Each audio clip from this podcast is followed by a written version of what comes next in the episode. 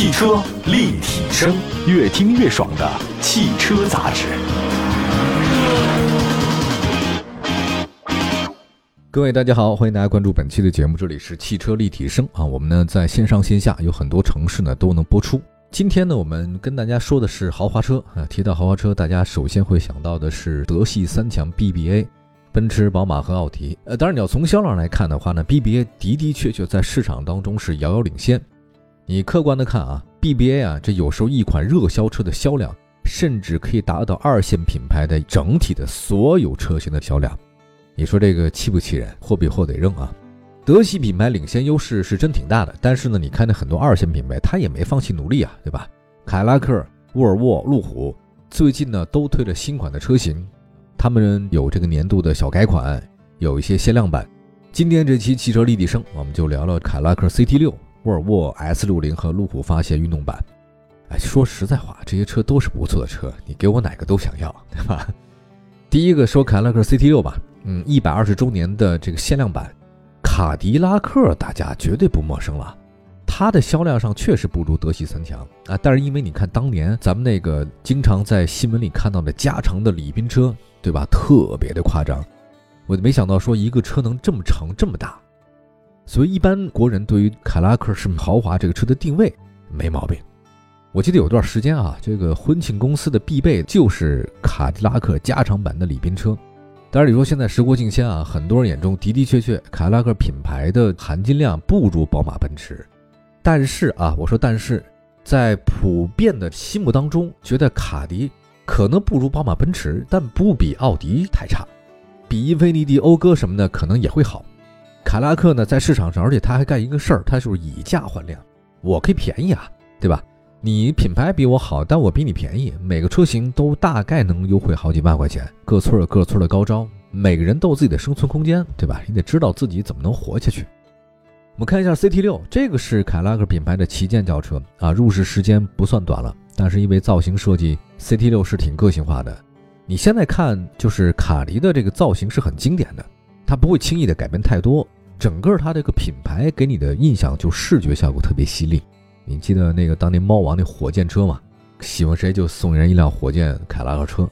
当然，你要做一款豪华的中高级车，这个太强的个性它不一定是好事儿，因为有些人会觉得说，我买了这么一豪华车了啊，但是它过于张扬。你会不会显得有点轻浮啊？从市场数据来看啊，凯迪拉克 CT 六价格不是很离谱吧？而且终端有很多的这个现金优惠，但卖的却很一般。今年前五个月，整个凯迪拉克的总交强险数量仅有三千九百七十一辆，咱就不说跟那 BBA 比了，您就是比那红旗 H 九的九千多辆，这个差距也是不小的。销量表现一般，但是凯迪拉克不太准备放弃 CT 六啊，在六月底呢，他推了一个。一百二十周年的限量版的车型，这个售价是四十万五千七。他们的官方的介绍说，这个车仅仅是三百辆的限量，而且呢是需要从凯拉克的 APP 上去购买。如果说咱们单看官方的这个售价四十万五千七啊，这应该算是个低配车型。那事实上呢，不是低配啊，它这个配置水平基本上超过了四十八万九千七的二八 T 铂金版的车型。从这点来看的话呢，这款凯拉克的限量版车型实际上。等于官方降价了大概八万多块钱，对于一款顶配都没到五十万的车，我这款车能降八万啊！同样的配置降这么多，力度还是可以的。所以永远不要怀疑凯拉克打折的力度啊！这款限量版的车型，官方的名字叫做夜海蓝啊，夜晚的夜，大海的海，蓝色的蓝。这迎宾灯呢，跟普通车型也不一样，还配备了 BOSS 音响，还有三十四颗扬声器的那种啊。而普通版的顶配车型呢，仅配备了十个扬声器。而且这个车呢是限量版的，还有流媒体后视镜啊，其他的卡迪没有。动态性能方面的话呢，限量版车型依然搭载 2.0T 发动机加十速的自动变速箱，前置后驱、主动电磁感应悬架、主动的后轮转向系统和各种智能辅助驾驶。你要说客观的讲，产品力，凯拉克 CT6 不差。你要说品牌形象，当然你跟 BBA 呢是有差距的。如果各位啊，您特别看重性价比。而且让自己呢看起来开的车跟别人不一样，这个 CT 六的限量版值得考虑。这个理由也简单，因为你同价位的宝马、奔驰给不了你这么多嘛。你宝马五系、奔驰 E 它没这么多配置。但是你说对于 CT 六有没有遗憾呢？啊，我们的这个小编说他觉得遗憾，因为它不再是 3.0T V6 的车型了。但是你说现在满大街的，你哪儿找 V6 的车呀？汽车立体声，好吧，我们接下来的话呢，再看另外一款车型，看看2023款的这沃尔沃 S60。虽然2023年还没到啊，但新车推出来了。普通的燃油版车型是一共五款啊，价格区间是二十九万六千九到三十八万四千九，还推了一款那个插电混动车型，这个售价就高了，四十六万一千九。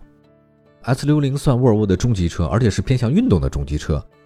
它对标什么车呢？对标是奥迪 A4L、宝马三啊、奔驰 C 啊。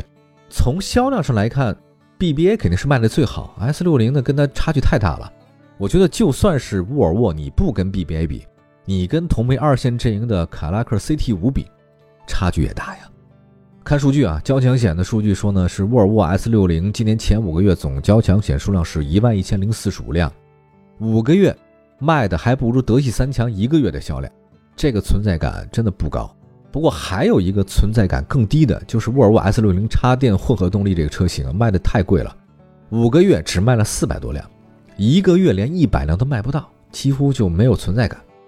同样是二线豪华品牌的中级车凯拉克 CT 五，前五个月卖了十呃一万八千多辆，一万八千九百八十八辆，对吧？当然你雷克萨斯 ES 也是二线豪华品牌，它卖的更多，三万七千八百七十三辆。那么从这个销量数据上来看呢，虽然沃尔沃 S 六零终端优惠很大，但是选择它的人不多哈。你对于沃尔沃 S 六零来讲，它目前的压力啊，不仅仅是雷克萨斯啊，不仅仅是 BBA 啊，什么林肯 Z 也不行。林肯 Z 五月交强险还一千多辆呢，这个也不错哈。所以从这个林肯冒险家跟沃尔沃 x C 四零的销量对比来看，林肯的品牌认可度啊不比你沃尔沃低。咱就说冒险家吧，今年前五个月总交强险数量一万五千多辆，x C 四零只有四千多辆，您还不及冒险家的三分之一。痛苦都是比较出来的，人生是越比越难过啊。因为是年度款的车型，新的这个沃尔沃 S 六零在外观上变化不是很大。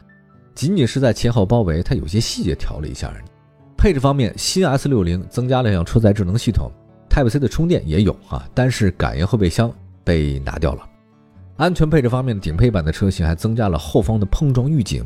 总体来讲，改变不大啊。这个配置方面，是如果说配置是小调整，那么新款 S 六零动力上它就大调整了。当然，你说这好还是不好呢？我先说，您再听啊。新款的车型上，B 三和 B 四。两种动力车型的变速箱改了，原来是八速自动，现在换成了七速双离合。仅仅在高端车型 B 五是八速自动变速箱。我们这样先不说谁好谁坏，我们去比较一下啊。您要换成了双离合变速箱，这个优势是什么呢？优势是这个动力传递效率高，换挡快，成本有优势。那你八速自动变速箱的优势是什么？优势是平顺性好，可靠性高。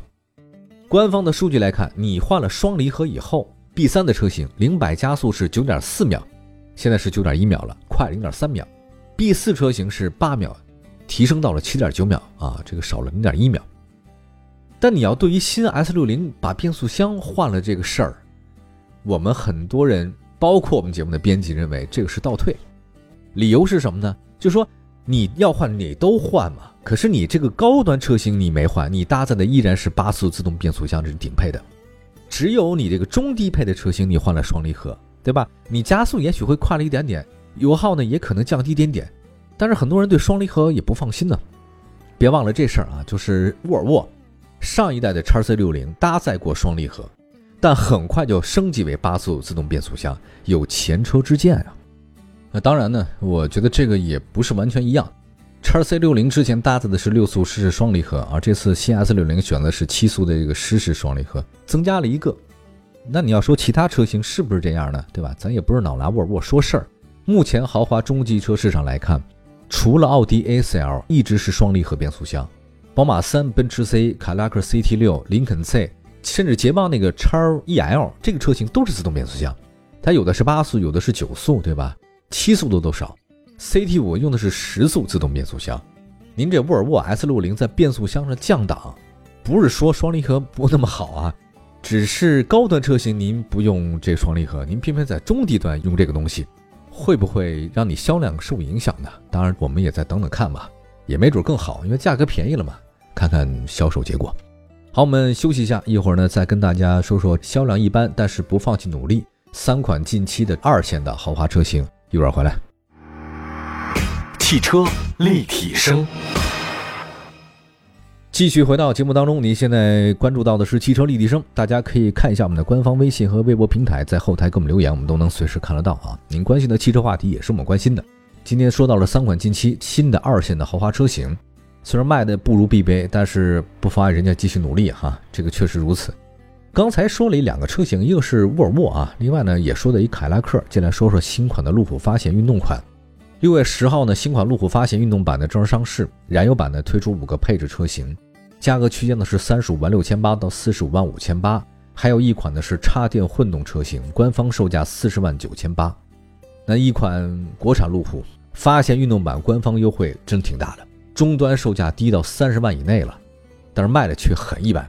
今年前五个月，它的总交强险数量一共才五千多辆。同级别的德系三强经常是月交车过万啊。那你要说我们不跟 BBA 比，那跟横着比吧。那横着比，你跟那个沃尔沃 x C 六零比吧，凯迪拉克 x T 五，反正也刚说完它嘛。这都是二线豪华中级 SUV，它也有差距啊。就算是林肯航海家，今年前五个月也卖了七千多辆呢。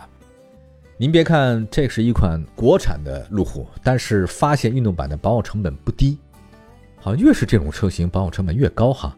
机油机滤小保价格在一千四，那再加上你要换空滤、空调滤芯、空气滤芯，价格至少两千打底啊，拦不住。你要换变速箱的油，一次保养达到三千九，快四千，所以这车优惠不小，保养成本太高。对于普通家庭来讲，你保养一次好几千块钱，三千四千。你好歹别换个件儿，你要换个件儿更贵，所以一般人家庭也很少选这种车。刚刚上市的这个新款发现运动款呢，起步价跟老款车差不多，都是三十五万六千八，但配置水平确实高了啊！入门呢就多了一个前方的碰撞预警，四十一万两千八的这个性能科技版增配也很多，像比老款增加了开门预警、前方碰撞预警、后方碰撞预警，三百六十度全景影像、透明底盘、涉水感应、前排无线充、车内环境氛围灯等等。我们真觉得四十一万这款呢是最值得入手的发现运动版的车型。你要说从入市时间来看啊，这个发现运动版进入到国内已经八年时间了，一四年就来了。发现没有一个，不管是发现运动版还是揽胜极光，但凡它国产之后，它的表现都很一般。国产后轴距加长那个揽胜极光，今年前五个月总交强险数量仅仅四千八百多辆，月销也不到一千。它的这个豪华越野定位是被大家给认可了，这个没毛病啊，路虎。但是在可靠性方面很一般，维修保养非常贵。就算您的车价降得很低，那么在销量上的话呢，路虎已经被沃尔沃还凯迪拉克呢等甩下。对于路虎还有捷豹，八折虎七折豹。对，如果你能在降价同时，您把您的维修保养的价格下去，零配件的价格下来，我觉得这个对低端车型的提升卖的好一点有帮助。好的，感谢大家关注本期的汽车立体声，祝福各位用车愉快。明天同时间，我们节目中不见不散，接着聊。